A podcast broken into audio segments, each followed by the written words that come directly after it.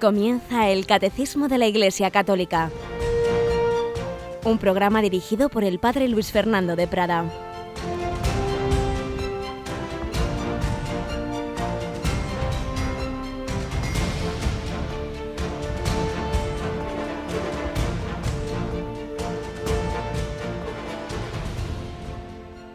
Muy buenos días, querida familia de Radio María. Bienvenidos a esta nueva edición del Catecismo de la Iglesia Católica. Seguimos avanzando, seguimos caminando en esta búsqueda de la luz, de la fe profundizada, explicada, desarrollada por el Catecismo de nuestra Santa Madre, la Iglesia, que nos ofreció pues hace ya unos años Juan Pablo II como fruto de esa amplísima colaboración del episcopado, de muchos expertos y tenemos ese gran regalo de en un libro pues toda esa síntesis de la doctrina católica. Tengo aquí en el control a Rocío García que me va a ayudar hoy en este programa. Buenos días, Rocío. Buenos días.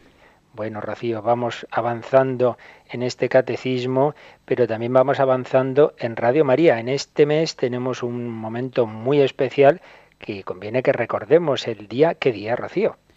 El día 24, este ¿verdad? 24, claro, el cumpleaños de Radio María, el decimoquinto aniversario de la emisora en España. La emisora cumple 15 añitos, la niña bonita, y por si alguno, que seguro que sí, de nuestros oyentes aún no lo ha oído, ese día están todos invitados a las 10 de la mañana a participar en la Eucaristía que celebraremos en la parroquia donde comenzó Radio María, aquí abajo de los estudios de Radio María, en la parroquia de Santa María de la Dehesa, en, este, en una parroquia castrense, en este barrio de Cuatro Vientos, al lado de la estación de metro de Cuatro Vientos. Viernes 24, 10 de la mañana, Santa Misa de Acción de Gracias por todo lo que el Señor ha hecho en estos 15 años. Estáis todos invitados. Y seguimos avanzando en Radio María. Vamos también incorporando nuevos programas, en este caso un pequeño por la duración, microprograma, pero grande por el contenido, ¿verdad, Rocío? Sí, es un microespacio de unos tres o cuatro minutillos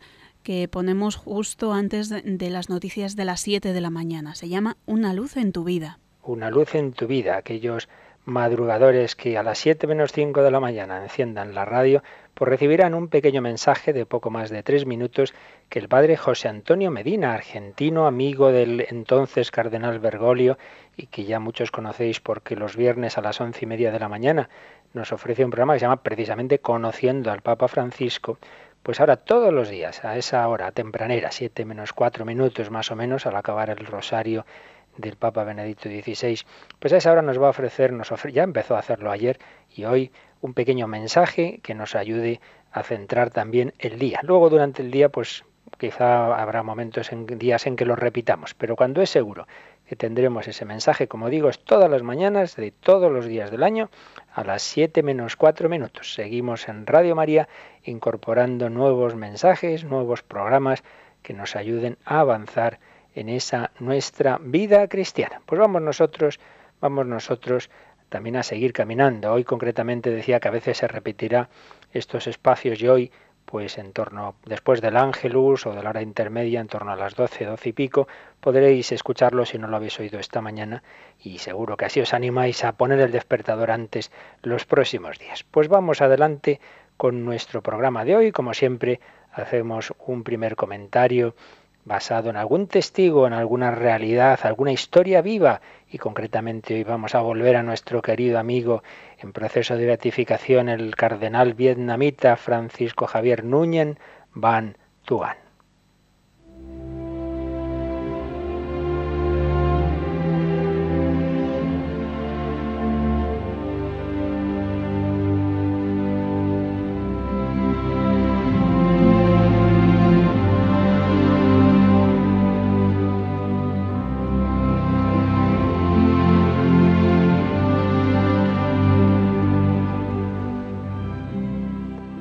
Ya sabemos, el cardenal Bantuan fue detenido sin ningún tipo de juicio, estuvo casi 15 años en campos de concentración y en su libro, que recoge aquellos ejercicios espirituales que predicó en el Vaticano ante Juan Pablo II y la curia romana, ese libro llamado Testigos de Esperanza, cuenta el viaje de inicial de cara a uno de esos campos de concentración. Durante el viaje hacia el norte de Vietnam me encadenaron tres veces a un no católico parlamentario, conocido como fundamentalista budista.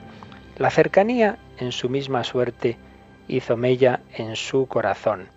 Más tarde llegué a saber que tras su liberación contó de buen grado este hecho. Se sintió honrado, buscó siempre que lo encadenaran conmigo. Nos hicimos amigos. En el barco y luego en el campo de reeducación tuve ocasión de entablar diálogo con personas muy variadas, ministros, parlamentarios, autoridades militares y civiles, autoridades religiosas, budistas, brahmanes, musulmanes, personas de varias denominaciones protestantes. En el campo fui elegido ecónomo para servir a todos, repartir la comida, ir por agua caliente, cargar con el carbón para la calefacción durante la noche, porque los demás me consideraban un hombre de confianza. Jesús crucificado fuera de las murallas de Jerusalén, al partir de Saigón me había hecho comprender que tenía que enrolarme en una nueva forma de evangelización, no como obispo de una diócesis, sino extramuros, como misionero ad extra, ad vitam, ad sumum, es decir, hacia afuera durante toda la vida hasta el máximo de mi capacidad de amar y de darme. Ahora se abría otra dimensión, ad omnes, para todos. En la oscuridad de la fe, en el servicio, en la humillación, la luz de la esperanza cambió mi visión. Este barco, esta cárcel, eran mi catedral más hermosa. Y estos prisioneros, sin excepción alguna, eran el pueblo de Dios confiado a mi cuidado pastoral. Mi cautividad era divina providencia, era voluntad de Dios.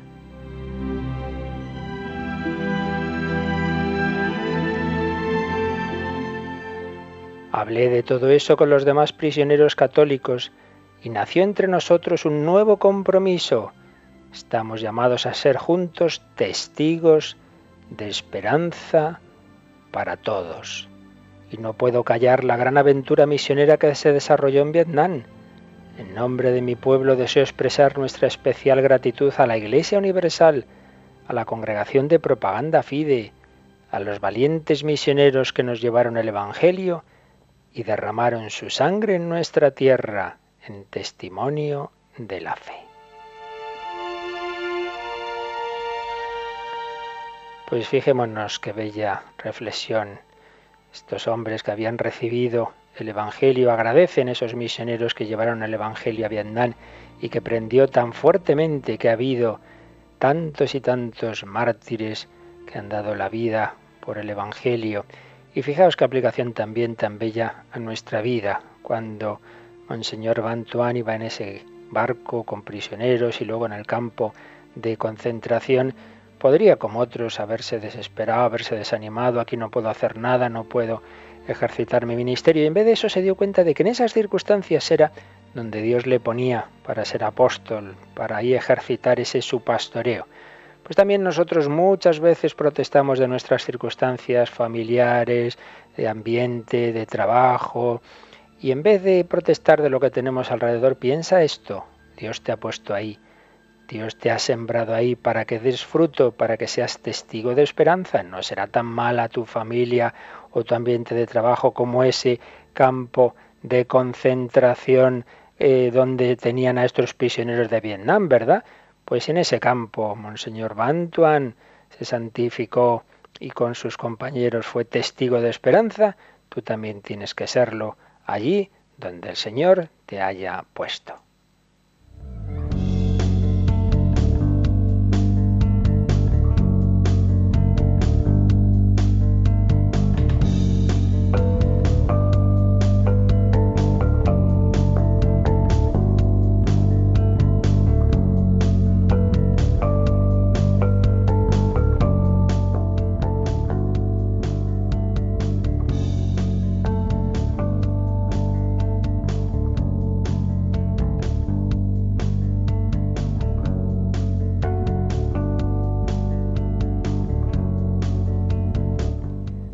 Pues vamos adelante con nuestro comentario al Catecismo de la Iglesia Católica.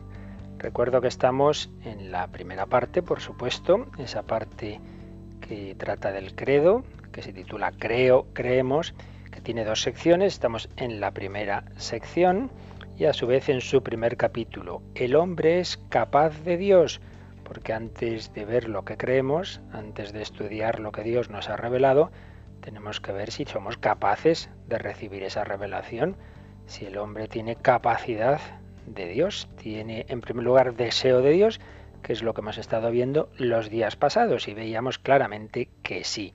Que lo sepa o no, el hombre es constantemente un grito de infinitud, un deseo de verdad, de felicidad, de eternidad, de amor, y todo eso, lo sepa o no, en plenitud se llama Dios. Todo hombre desea a Dios y desea la vida eterna, aunque no lo haya encontrado y aunque aún no haya sabido ponerle su nombre. Cuando el hombre busca un amor definitivo y eterno, está buscando a Dios. Pero hay que hacerle ver que en efecto es eso, es el Señor al que busca. El hombre tiene deseo de Dios, es lo que hemos visto en los números 27, 28, que nos habla de que ese deseo de Dios constituye al hombre en un ser religioso. Decíamos que podríamos completar esa definición de Aristóteles, el hombre es un animal racional, añadiendo el hombre es un animal racional religioso. El hombre busca a Dios, el hombre se pregunta, podríamos decir que el hombre es pregunta y Dios es la respuesta. Y más concretamente Cristo es la respuesta, pero no corramos, estamos todavía en la pregunta. El hombre es deseo de Dios, el hombre es pregunta, el hombre es búsqueda, el hombre es un ser religioso, pero es verdad, número 29, que esa unión íntima y vital con Dios puede ser olvidada, desconocida, rechazada, pues todo lo que empuja muchas veces nuestra actual cultura anticristiana, por desgracia, que hace que muchas personas se consideren ateas, agnósticas, etc. Pero terminábamos este apartado sobre el deseo de Dios con el número 30 del catecismo que nos decía que aunque el hombre se pueda olvidar de Dios o rechazarlo, Dios no cesa de llamar a todo hombre y de buscarle para que encuentre la dicha. Hay una búsqueda del hombre a Dios, pero también hay una búsqueda de Dios al hombre. Esto es lo que hemos estado viendo hasta ahora. El hombre tiene deseo de Dios, Dios tiene deseo de encontrarse con el hombre, pero depende también de esa libertad del hombre. Pero vamos a dar un paso más, ¿de acuerdo? El hombre tiene un sentido religioso, el hombre busca a Dios, el hombre tiene deseo de Dios, pero el hecho de que tenga deseo no significa que hayamos demostrado que exista. Por eso ahora vamos ya a fijarnos más en la razón humana. ¿Tiene la razón humana capacidad de conocer la existencia de Dios?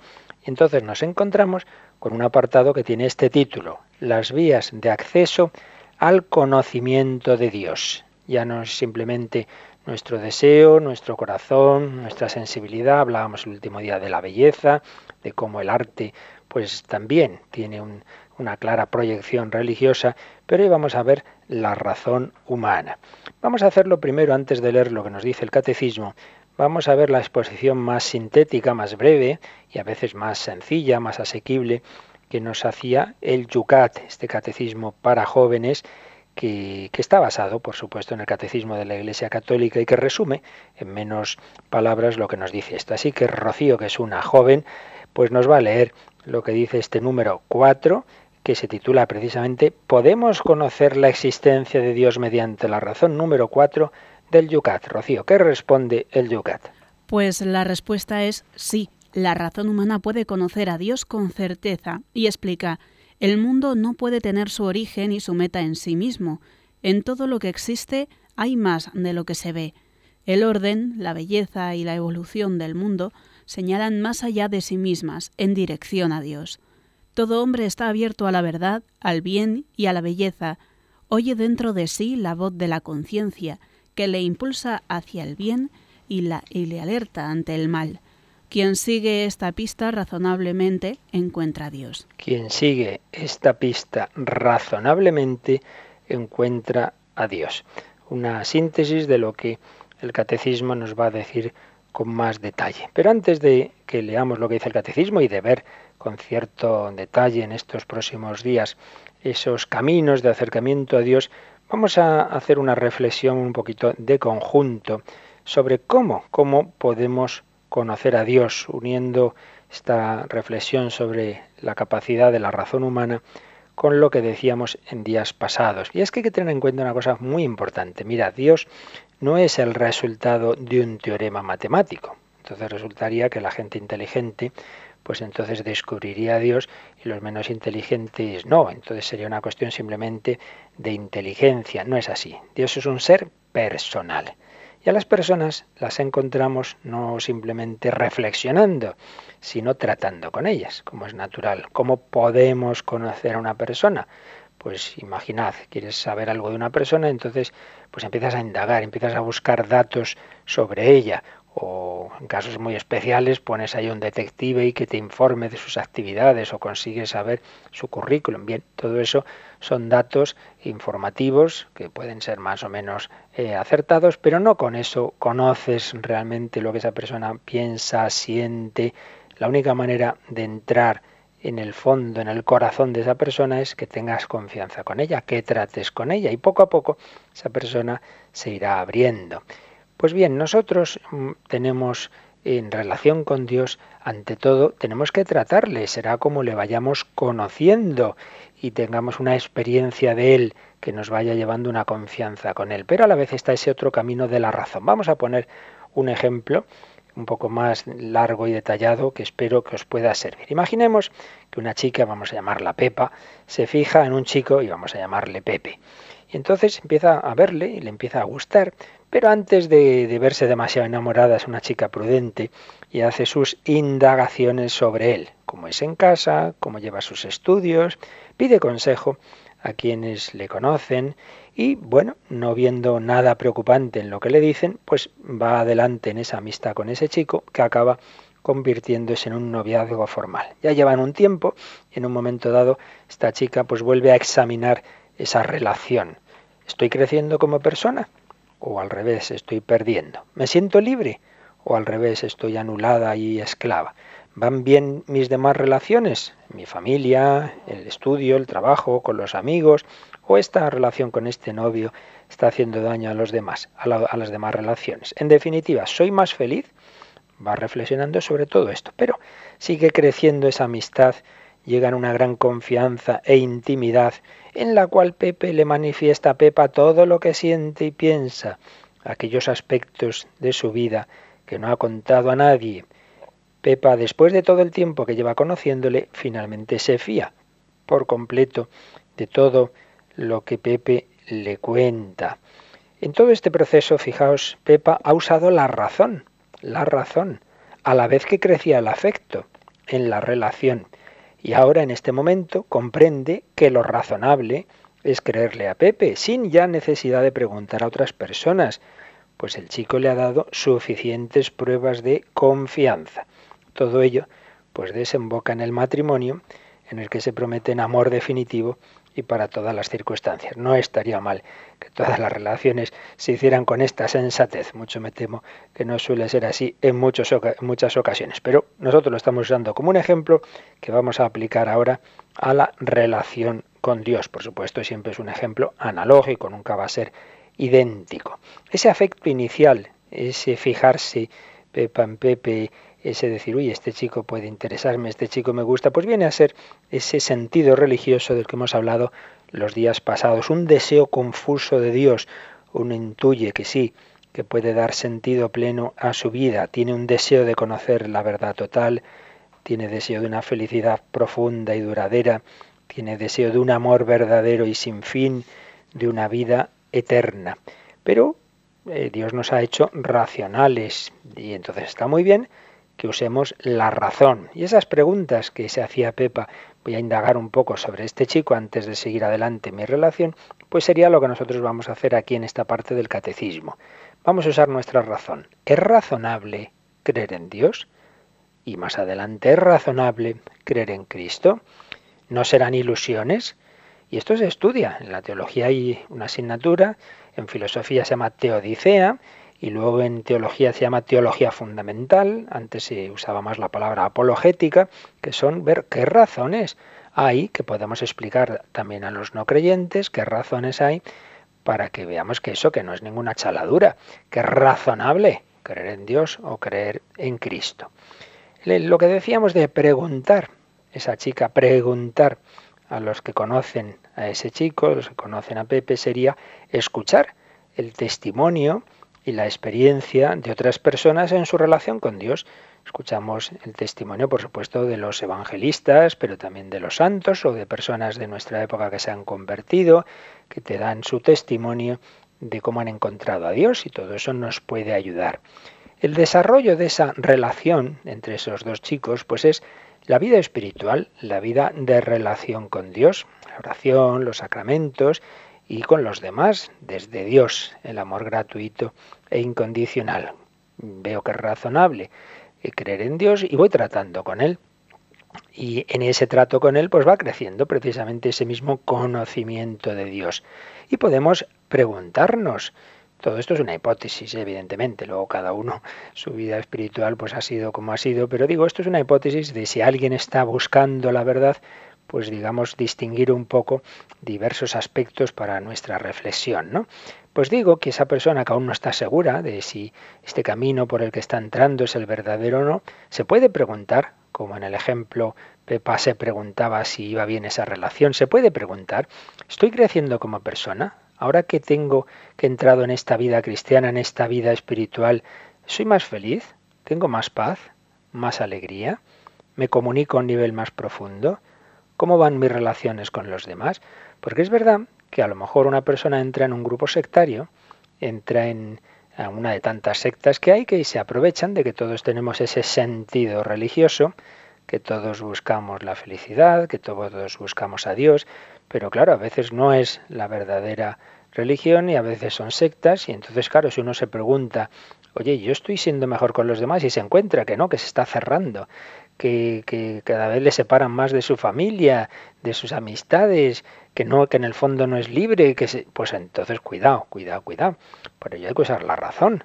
El Papa Benedicto XVI decía, hablaba con frecuencia de que hay patologías de la razón que se curan con la religión, pero también hay patologías de la religión, claro, todo en esta vida, lo más bueno y santo, se puede estropear, se puede llevar a una patología, y en efecto existen patologías de la religión. Pero si uno ve y dice, no, no, yo voy entrando, como tantos oyentes que tenemos en Radio María, que nos mandan muchos testimonios de, acercamiento a Dios y, me, y nos dicen, yo ahora tengo mucha más paz, mucha más alegría, más libertad, soy mejor con los demás, me entrego más gratuitamente. Ah, son signos, son señales, son razones. Esas, en esas preguntas estás usando tu razón y también preguntando a tu corazón. Y si uno va avanzando en esa vida espiritual, pues entonces eh, esa confianza va creciendo en el Señor, va creciendo en Cristo y al final me creo todo lo que me dice, aunque no lo entienda muchas veces. Esa es la revelación cristiana a la que correspondo con fe y esperanza. Poníamos el ejemplo de que ese chico le cuenta a Pepa pues lo más íntimo suyo. Esa es la revelación. Dios nos habla de sí mismo, nos dice que es Trinidad, y nos dice pues tantos otros misterios sobre el más allá que aunque no los veamos o no los entendamos nos fiamos porque el Señor nos ha dado razones más que suficientes, más que suficientes para fiarnos de él. Bueno, con este ejemplo lo que quiero decir es que la búsqueda de Dios y el uso de la razón no es simplemente una cuestión puramente racionalista que uno se pone delante de un papel, porque repito, Dios no es el resultado de un teorema matemático, ni mucho menos, es eh, objeto de un experimento de la ciencia. Vamos a meternos en el laboratorio y aquello que dijo aquel astronauta soviético, claro, en épocas de ateísmo oficial de la Unión Soviética eso tenía que decir, cuando fue por el universo y dice, ah, pues no me he encontrado con Dios, pues no sé qué esperaba encontrarse, como si Dios fuera un monigote que uno se encuentra por ahí, pues no, evidentemente este apartado de si la razón humana puede conocer a Dios, si lo entendiéramos el uso de la razón que hacen las ciencias experimentales, por ahí no, claro. Nunca vas a encontrarte con Dios, vas a demostrar la existencia de Dios como quien demuestra que el agua está compuesta por hidrógeno y oxígeno. Pues no. ni es objeto de la experimentación propia de un laboratorio, ni es resultado de un teorema matemático, de una demostración en ese sentido propio de las ciencias experimentales. En ese sentido, no, no, no podemos encontrarnos con Dios, porque repito, Dios es un ser personal, concretamente sabemos que tripersonal, es un ser personal. Y a las personas, volvemos al ejemplo del chico y la chica, pues sí, puedes saber de ellas cosas por tus indagaciones, pero ante todo por la relación personal. Según vaya creciendo esa relación, pues vas conociendo a esa persona, te vas fiando de ella. Por ello, uno puede ser muy inteligente y no encontrarse con Dios, porque no basta con la inteligencia, hace falta que tú también te comprometas tu vida, que hace falta que tú también des pasos de trato, de relación, si no, pues Dios, repito, sería simplemente el resultado de una investigación de los inteligentes. Y Dios no quiere ser descubierto, demostrado como fruto de una pura operación eh, filosófica o matemática, sino como fruto de una búsqueda personal, de una búsqueda de amor. Vamos a ver esto ejemplificado en una película de no hace eh, muchos años que recoge una vida histórica real, la del premio Nobel eh, de física John Nash, tuvo el Nobel en 1994. Y un hombre que siendo muy inteligente estaba quejado de una grave enfermedad psiquiátrica, tenía esquizofrenia que le dio muchos problemas, pero se enamora de se enamoran de una de una alumna, Alicia, Alicia Larde, que le quiere mucho y le ayuda mucho y le va a apoyar siempre y realmente va a ser la persona clave en que a pesar de su enfermedad pues él siga adelante con sus investigaciones y pueda desarrollar una vida profesional pues relativamente tranquila dentro de esa enfermedad, pero sobre todo gracias a ese apoyo que recibe. Entonces hay una escena en la película que lleva a la pantalla, a la gran pantalla, la vida de John Nash, que se llama Una mente maravillosa. Hay una escena en que pues está ahí declarando y creo que lo que dicen nos puede iluminar sobre este punto que estamos hablando. La razón, el corazón, la búsqueda de Dios, las pruebas no son puramente empíricas. Bueno, vamos a escuchar este fragmento de una mente maravillosa y luego después lo comentamos. Alicia, nuestra relación merece un compromiso a largo plazo. Necesito alguna prueba o dato verificable y empírico.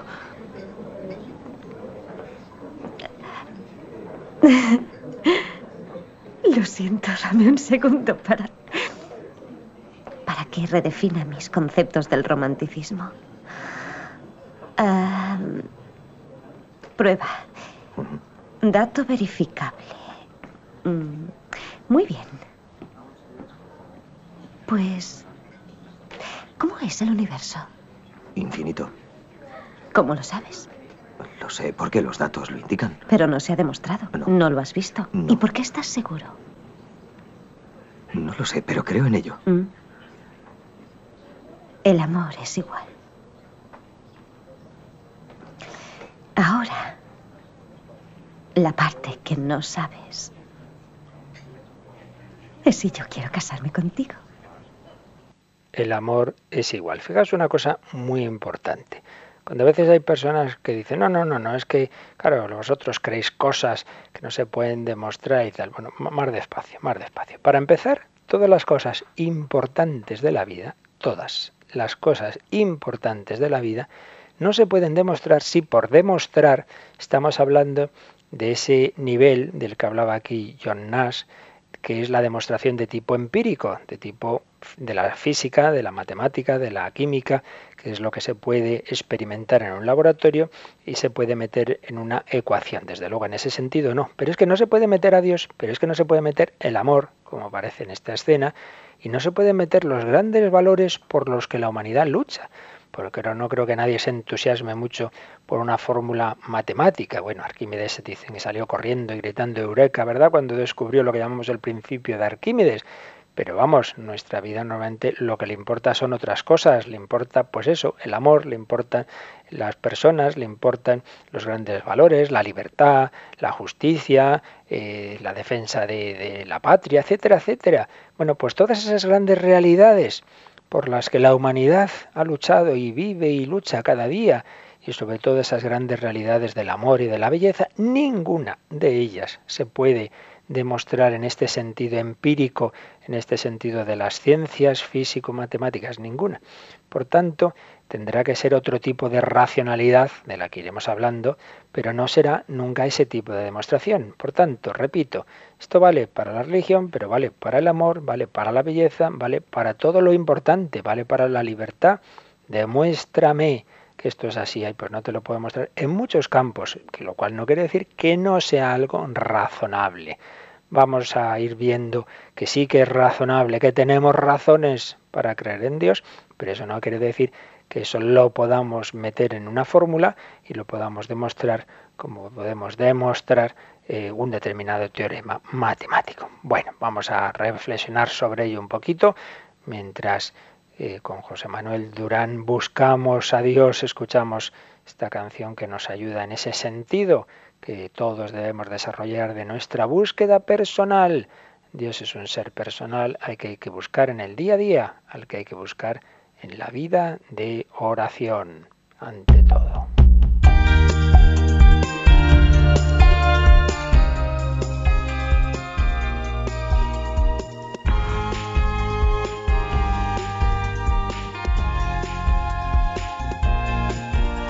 Me paso los días buscando y buscando aquello que encuentro no me hace feliz. Me paso los días probando y probando y nada me sabe a ti. Me bebo las noches, me empapo de ruidos, las luces, las voces no apagan mi sed. Al rato me encuentro por dentro vacío,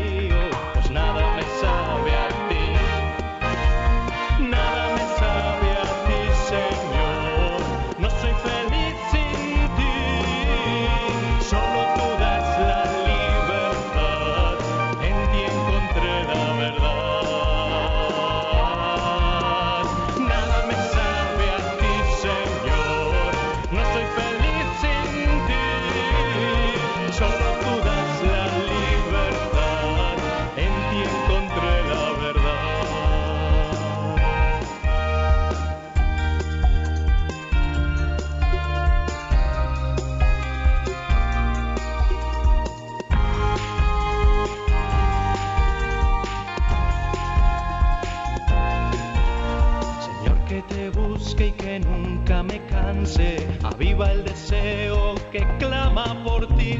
Señor, que aún te busque después de encontrarte,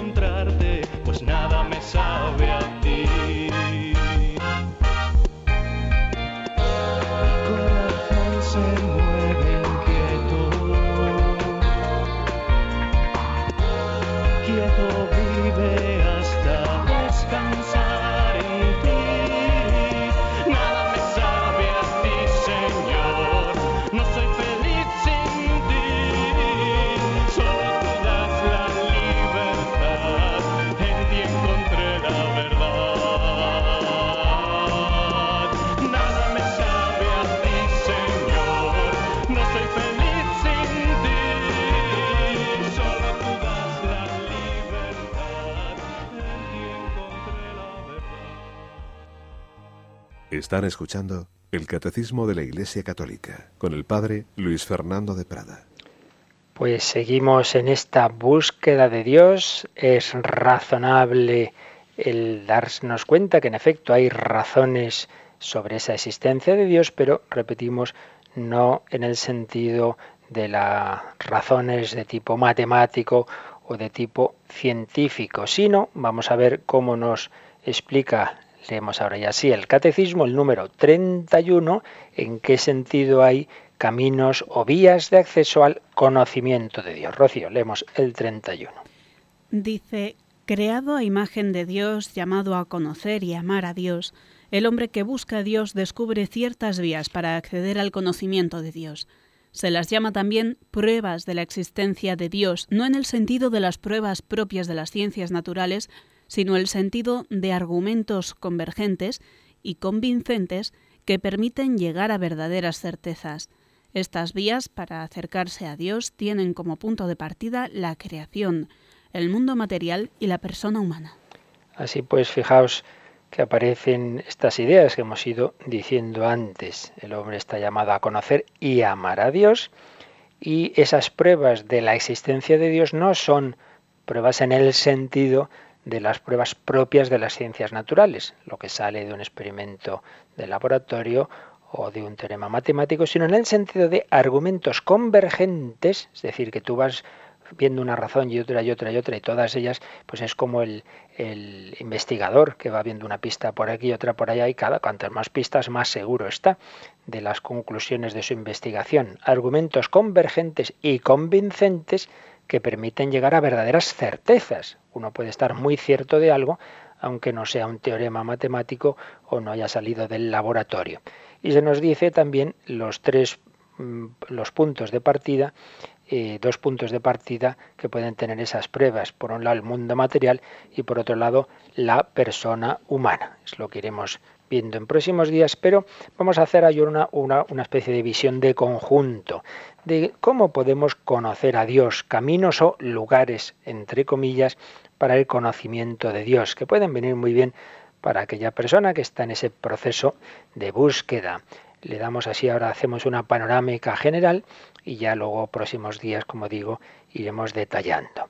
Por un lado podemos decir que los ámbitos que, que siempre se entremezclan, ¿no? porque luego en la vida todo está unido, en los que podemos conocer a Dios podemos decir que son tres. Por un lado, con la razón, que es lo que de una manera específica nos habla este apartado del catecismo, pero también en nuestra propia experiencia personal y finalmente abriéndonos a la revelación. Razón, experiencia personal y revelación fe. La razón, que es lo que te repito, veremos en detalle en estos próximos números. Pues con la razón hay dos puntos de partida que nos ha hablado aquí este número 31 del Catecismo, el mundo y el hombre. El mundo, partiendo de su contingencia. ¿Qué es la contingencia? Pues es que nos damos cuenta de que todo lo que hay en este mundo está, pero podría no estar. Nada es eterno, nada tiene en sí mismo la razón de su existencia. La pregunta que se han hecho muchos filósofos es ¿por qué existe el ser más bien que la nada? ¿Por qué está aquí este mundo? Este mundo no se autoexplica, no no tiene en sí mismo la razón de su existencia, existe y podría no existir, a partir de su contingencia. Tranquilos que todo esto se explicará, ahora solo lo enunciamos. A partir del orden que encontramos en el mundo, el ojo humano o el cerebro humano es infinitamente más complejo y mejor organizado que el mejor ordenador. Si un ordenador no se hace solo por evolución, en cambio, el ojo se hace solo. Una cámara de vídeo no se hace sola. ¿eh? Ya puede usted poner ahí tiempo y, y, materiales a ver si se forma sola. No se forma sola. Y el ojo humano sí. Y el ordenador no se hace solo. Y el cerebro humano sí. Es la vía del orden. ¿Por qué existe el orden y no el caos? Primera pregunta, ¿por qué existe el ser y no la nada? Segunda, ¿por qué existe el orden y no el caos? A partir de la contingencia, a partir del orden, a partir de la belleza del mundo uno se encuentra un cuadro muy bello y evidentemente dice, ¿quién lo habrá pintado? No creo que nadie diga, bueno, han ido cayendo por aquí unas sustancias, ¿verdad? Y ha ido eh, deslizándose y fíjese, al final, qué casualidad, ha salido aquí reflejada las meninas, ¿no? O sea, se han formado solas ya, se lo va a creer usted, ¿verdad? A partir de la belleza del mundo, pensamos quién ha sido su pintor, entre comillas, quién ha sido su autor. Así pues, partiendo del mundo, de que es contingente, de que tiene un orden y tiene una belleza, podemos llegar a la certeza de que existe un creador de ese mundo, que existe un ordenador de ese mundo, existe un autor de la belleza de este mundo, que llamamos Dios, como origen y fin del universo. Dicho en negativo, si Dios no existe, nada se explica. ¿Por qué está aquí este mundo? ¿Por qué está esto ordenado? ¿Quién ha dado esta belleza a estas cascadas o a esta puesta del sol? no lo sabríamos. Desde el mundo. Desde el hombre, uno entra dentro de sí mismo y se encuentra, pues lo que hemos ido viendo los días pasados, que tenemos deseo de verdad, de belleza, de amor, que tenemos conciencia moral de lo que es bueno y de lo que es malo, libertad, aspiración al infinito, etcétera, etcétera. Todo eso que llevamos dentro no puede provenir de la mera materia. Todo eso es signo de que tenemos algo que llamamos alma espiritual, alma espiritual, y lo espiritual no puede venir de la materia. ¿De dónde va a venir? Pues de un espíritu, con mayúsculas. Vendrá de Dios. Entonces, simplemente el que tomemos conciencia de esos deseos supramateriales que el hombre tiene, nos llevan también a un ser espiritual infinito y eterno y un ser personal que se llama Dios. Dicho en negativo, si Dios no existe, el hombre es un animal. Porque si Dios no existe, ¿qué es el hombre? Pues nada, materia más evolucionada por casualidad. Pues no hay manera de explicar que una materia evolucionada por casualidad tenga deseos de amor, de verdad, de libertad, se pregunte por el más allá, pero si no existiera Dios, el hombre sería eso, un puro animal. Y por otro lado, como dijo Dostoyevsky, si Dios no existe, todo está permitido. Si eso, esa conciencia de lo que es bueno y lo que es malo, pues no, es pura proyección de eh, un superego y de unas determinadas normas que me han metido, pero usted haga lo que quiera que es lo que han venido a decir las ideologías ateas del 19 y del 20, han dejado al hombre como creador de lo que es bueno y de lo que es malo, y así nos ha ido. Si Dios no existe, todo está permitido. Bien, este sería un poquito el panorama que vamos a ir viendo de uso de nuestra razón, partiendo del mundo y partiendo del hombre, veremos que es razonable concluir que hay un Dios, hay un ser infinito que ha creado el mundo y que ha creado al hombre. Pero decíamos que esto no es un uso de la razón fría ahí sentados en un despacho, sino esto, segundo ámbito, unido al anterior por supuesto, es la experiencia de cada uno. Cada uno de vosotros que ahora me estáis escuchando, pues piensa en tu propia vida, pues momentos que has tenido de experiencia de Dios, que has dicho esto es un, esto es un pequeño milagro, que no vas a poder demostrar nunca que ha sido un milagro, pero que han ocurrido hechos en tu vida donde realmente tú has tenido la experiencia de que ahí estaba Dios. ¿Cuántas veces he oído yo contar cosas de decir ahí en ese momento recé, en ese momento pedí ayuda al Señor y ciertamente Dios actuó, sentí una paz extraordinaria, etcétera. En el desarrollo de tu vida, de lo que te rodea, en la contemplación de la naturaleza, en pequeños detalles significativos solo para ti, en lo que sientes en tu corazón muchas veces, paz, alegría, confianza, incluso, como ya hemos expuesto en otros programas, el que no cree o no sabe si cree, siempre puede hacer esa oración condicional que ha aconsejado ya muchas personas con muy buen resultado, que es decir, mira, yo no sé si existes o no, Señor, pero si existes, como dicen muchos, ayúdame, ilumíname, yo busco la verdad. Personas que han hecho esa oración y han encontrado respuesta, han encontrado que Dios les iba hablando, porque repito, Dios hay que buscarle como se busca a las personas. No estás seguro si está perdida una persona y en un, en un bosque, pues grita, llámala. No use simplemente razonamientos fríos, sino intenta hablar con ella. Aunque no estés segura de si te oye, de si vive, pues tú intenta hablar con Dios, dirígete a Él, búscale.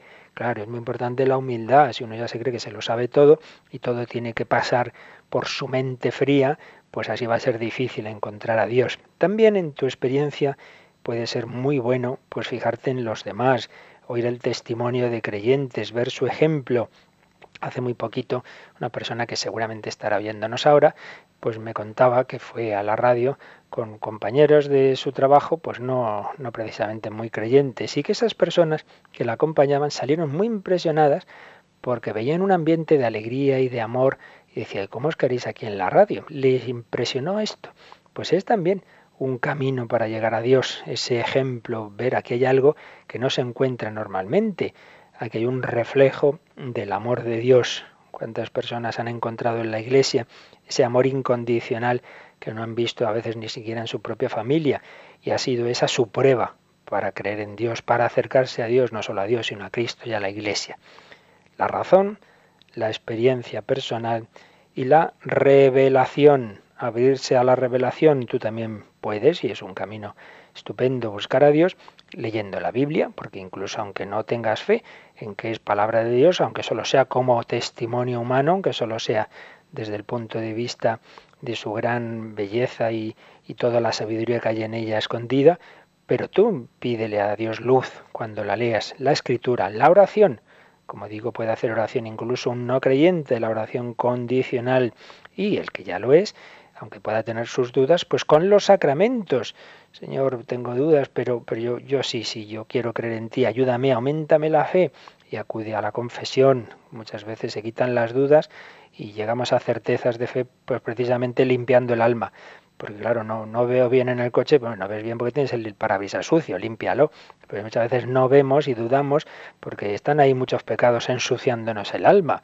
Claro, para ver bien y para razonar bien, tiene que estar limpio el corazón, tiene que estar limpia la conciencia.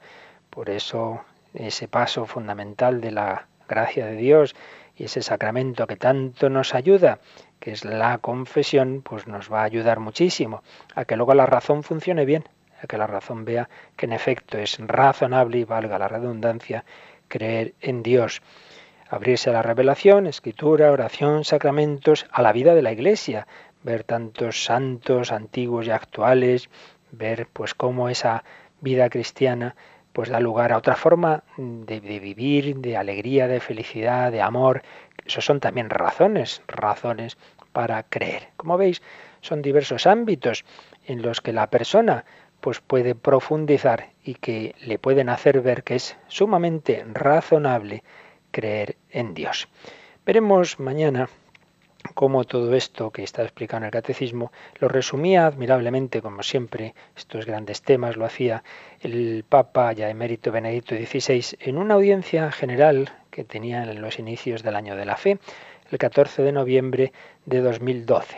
Los que podáis acceder a Internet, que ya sois la mayoría, pues ya sabéis que es muy fácil ver cualquier documento de cualquier papa reciente. No tenéis más que entrar en la página del Vaticano, www.vatican.va, va, y uno busca al papa, tal en este caso Benedicto XVI, audiencia general, 14 de noviembre de 2012. Y veréis cómo el papa Benedicto resumía en esa catequesis este tema de las razones para creer en Dios, las vías para el conocimiento de Dios. Mañana lo leeremos resumido, pero a os lo leéis para entonces.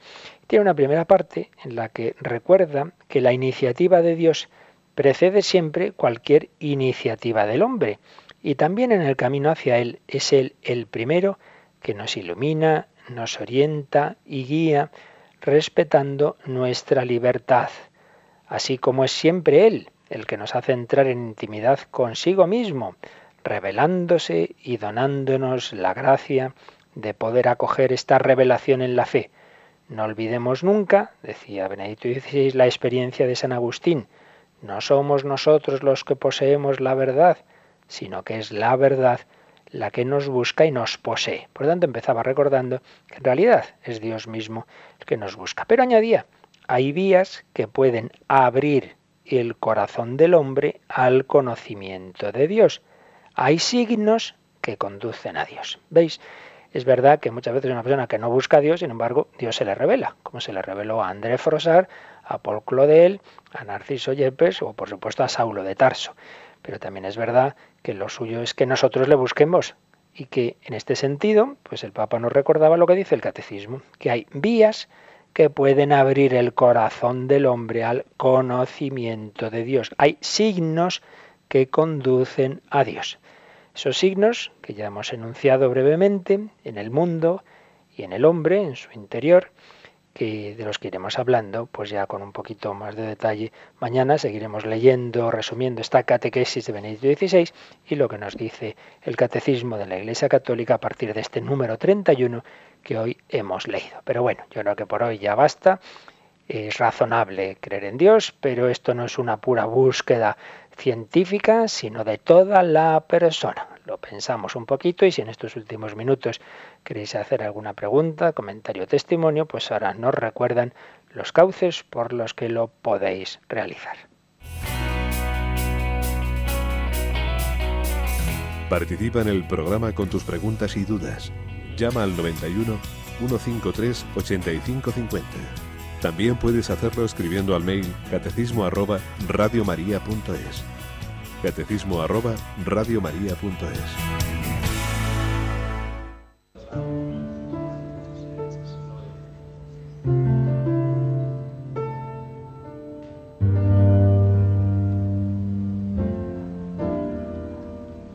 Damos un paso más, amado Señor. Un paso más para alabarte no esperando que las cosas se pongan bien para hacerlo, sino hacerlo, para que en todo caso las cosas se pongan bien. Hoy nos acercamos a ti reconociendo que solo tú tienes palabra de vida eterna y que no tiene caso hacerse para ninguna otra parte. Que no podemos ni caminar ni continuar si no estás con nosotros.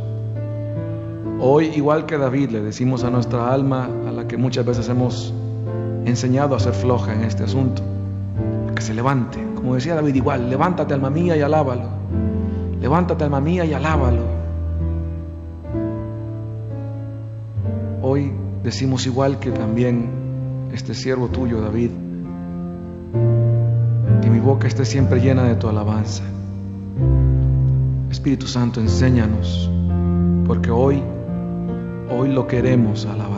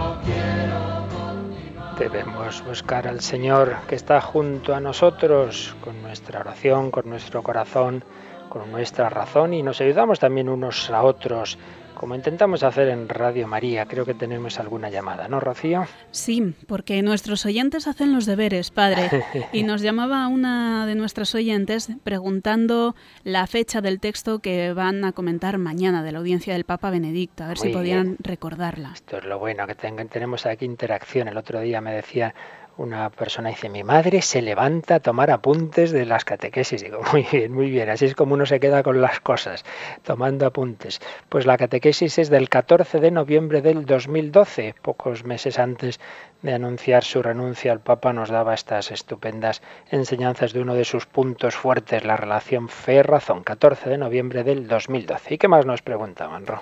Pues ha llamado una oyente de Mallorca, Ángeles, que para dar su pequeño testimonio. Ella ah. es casada, tiene tres hijos y dice que es ahora cuando se da cuenta de que el Señor ha estado con ella a lo largo de toda su vida. Ahora ve cuando el Señor estuvo a su lado guiándola, aunque ella no se daba cuenta cuando era joven, por ejemplo, con la muerte de su madre siendo ella una niña. Me parece muy interesante esta aportación, porque esto lo dicen muchos conversos que cuando han encontrado a Dios miran hacia atrás en su vida y dicen, anda, yo en aquel momento que estaba tan lejos de Dios y que cosas que me ocurrían al revés me rebotaban y me separaban de Dios y ahora me doy cuenta de que eran llamadas de Dios, Dios estaba ahí. Pues sí es verdad, San Agustín para empezar lo comenta, ¿no? Yo estaba tan lejos de ti, tú estabas tan cerca y no me daba cuenta de que tú me hablabas por unos caminos u otros. Es verdad, a veces hay personas que, que, dicen, no, no, no, Dios no me habla y tal. Y sin embargo Dios está en muchos signos y detalles, pero se dan cuenta quizá eso más adelante cuando tienen una luz de Dios. Pues muchas gracias por ese testimonio. ¿Algún correo, algo más que tenemos por ahí, Rocío?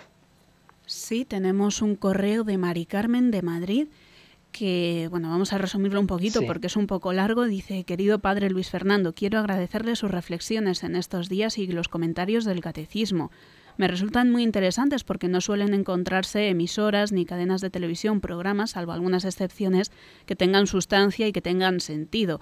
Por ejemplo, esta mañana iba escuchando eso de hambre de Dios, de que el hombre es capaz de Dios, etcétera, y pensé que este era un lenguaje desconocido, como dice un salmo.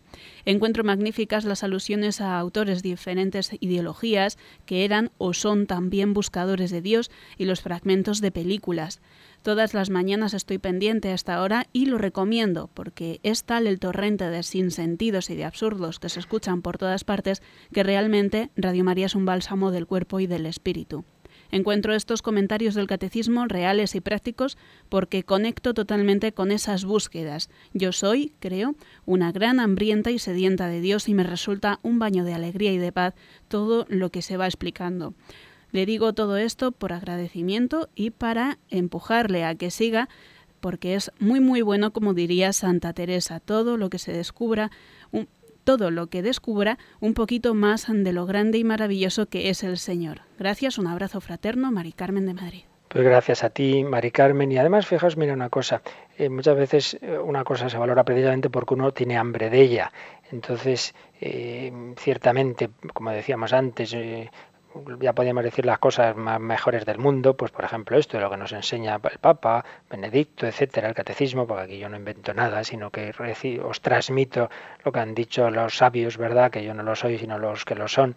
Pero uno, si la oye así, bueno, pues bien, está bien, pues ahí le resbala. Pero cuando uno tiene hambre de algo es cuando se le quedan las cosas. Por eso hay que prepararse, hay que prepararse siempre cuando vamos a escuchar la palabra de Dios, por supuesto en la Santa Misa, pero también en las catequesis, como es esto, una catequesis basada en la palabra de Dios, basada en el magisterio de la Iglesia. Si uno tiene deseo de algo, es cuando realmente le va a aprovechar como a Mari Carmen. Y decírselo a los demás, pues muy bien, en efecto, porque hay mucha gente que también busca la verdad y no encuentra donde se le explique. Y tenemos que dar todos muchas gracias a Dios por este camino que es, que es Radio María por donde llega este mensaje a tantas y tantas personas. Esta radio que cumple en España 15 años y que como os recordábamos al principio vamos a celebrar el próximo 24 de enero, cumpleaños de Radio María. Vamos a prepararlo entre todos, también vosotros queridos oyentes, con vuestra oración, con vuestros testimonios. Eh, vamos a indicaros muy pronto un número de teléfono donde podréis dejar grabaciones de vuestros testimonios, pero entre tanto a este mismo correo del catecismo podéis enviar vuestros testimonios de lo que hace en vuestra vida Radio María y todo ello lo vamos a ir comunicando y celebrando ese día 24 de enero. Pues muchísimas gracias a todos. Seguiremos mañana profundizando en estas razones que nos hacen ver que nuestra fe no es ninguna chaladura, sino que es sumamente razonable, conforme al corazón, conforme a la razón. Pedimos al Señor su gracia, pedimos al Señor su bendición para caminar en este día en su búsqueda. La bendición de Dios Todopoderoso, Padre, Hijo y Espíritu Santo, descienda sobre vosotros y os acompañe siempre. Y nos encontraremos rezando el ángelus si Dios quiere.